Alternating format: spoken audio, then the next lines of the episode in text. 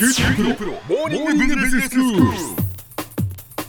今日の講師は久留米大学理事で九州大学客員教授の久原正治先生です。よろしくお願いします。よろしくお願いします。映画で学ぶ経済経営ということで、まあ、日本とアメリカの、まあ、映画を見るとそれぞれのその組織の違いが分かったり考え方の違いが分かったりするというねお話をしていただいていますけれども今日は先生どういうお話になりましょうあの前回ネット配信が非常にこの最近流行しているってことでですね私もネット配信のアメリカのテレビドラマシリーズをずいぶん今見てまして、ええ、その中で皆さんにおすすめのものをですね、はい、ご紹介したいと思うんですけども。もうアメリカは本当にあの今映画よりもテレビドラマにお金をかけているっていう話ですよね。こういうネット配信が非常に多くの人に見られるってことで、うん、映画の一流監督とか脚本家それから俳優も一流の人を使って、うん、このテレビのドラマシリーズが作られている。ということで非常に面白いドラマが多いんですね。はいはい、でその中でも特に組織を学ぶ観点からですね、うん、第一はですね「ファーゴ」って言って、はい、あの映画でもコエン兄弟の映画があったんですけども、えー、このテレビもコエン兄弟が監修しててですね、え。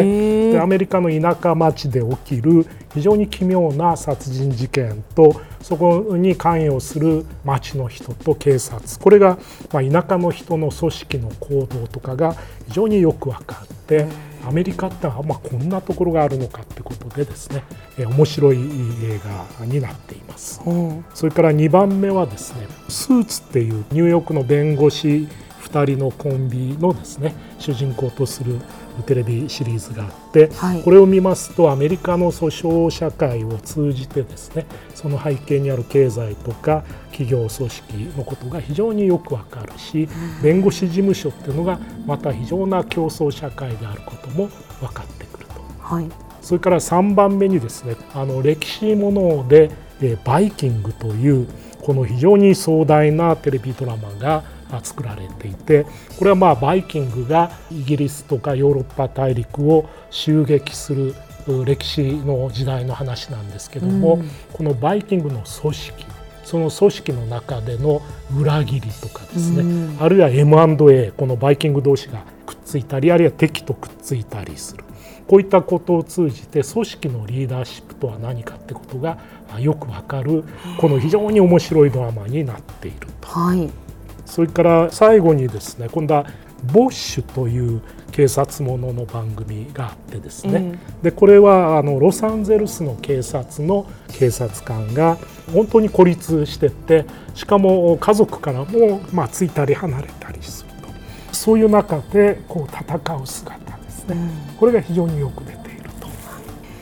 先生どれも面白そうですね。そうなんですね。それからもう一つは今度は時代をよく映してるなっていうのがやっぱり女性を主人公とするテレビドラマぜひ皆さん見ていただきたいんですけども、はいはい、で特に CIA の女性の捜査官を主人公とするテレビドラマシリーズが2本あってですね、はい、一つは「ホームランド」っていうこれはまあ女性の主人公の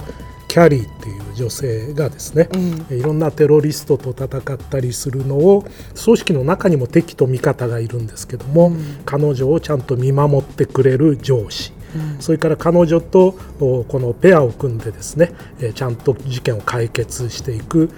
若い男性が出てきて非常に魅力的な主人公だけどもまあ、いわゆるあの躁うつ病的な病気を持っているために時々困難に、まあ、直面するんだけども、うん、こういう周りの人が助けてくれて弱いながらもリーダーとして活躍する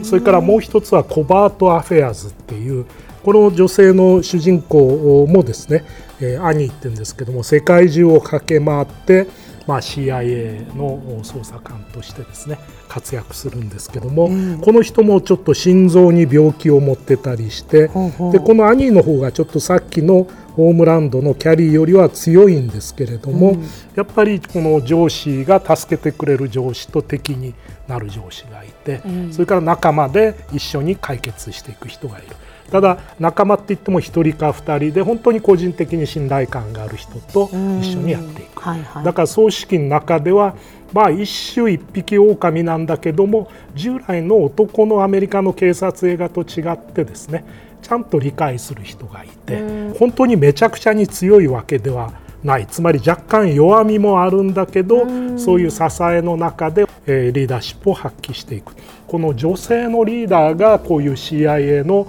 主人公になっていくっていうのはあまさに時代かなって感じがするんですね。で今度、まあ、あの映画の方でですね「ワンダーウーマン」っていうのが、はいはい、あこの来たわけですけれども、これなんかまさに女性がスーパーマン的なヒーローなんですけども、うん、従来の女性のヒーローよりも非常に繊細なヒーローになっていて新しい時代が来たんだなってことがよくわかるというふうになっていると思うんですね。はいえー、シリーズで映画で学ぶ経済経営ということで先生にお話をいただいてきましたけれどもそれでは先生このシリーズのまとめをお願いいたしますあこの特にアメリカの映画っていうのはそれぞれの時代がわかるしその時代の背景にある経済とか経営そして組織っていうものがよくわかると。で特に2000年頃までは、まあ、自立した個人とかスーパーヒーローがまあ、主人公になっていたわけですけども最近では主人公もややこう弱みが出てきたりですね。日本的にチームワークみたいなものも出てくるし女性がリーダーになっていくと。それから政治に対する不信感が出てきたり社会に対して貢献しようなんていう気持ちも映画の中で出てきてるってことでこのかなりやっぱり時代が変わる中で映画っていうものの中身が変わっていると。でアメリカではやっぱり大衆の娯楽の中心であるわけですからこれを見ることでですねこれからどう変わっていくのかで日本の若い人もやっぱりアメリカの映画で出てくるような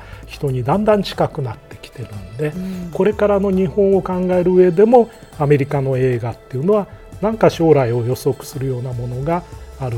と思うんですね。えー、そういうことでぜひですね皆さんはこのアメリカの映画を見ることでですねこれからの世界の経済とか経営とか組織がどうなっていくかということの参考にしていただければいいんじゃないかと思っております。今日の講師は久留米大学理事で九州大学客員教授の久原正治先生でした。どうもありがとうございました。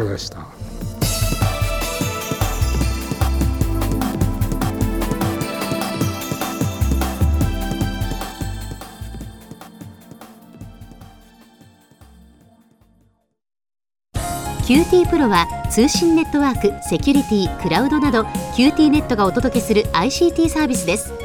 九州中に展開した光ファイバー網を基盤に一番身近なビジネスパートナーとして九州の企業自治体の皆様をサポートします。詳しくは QT プロで検索を。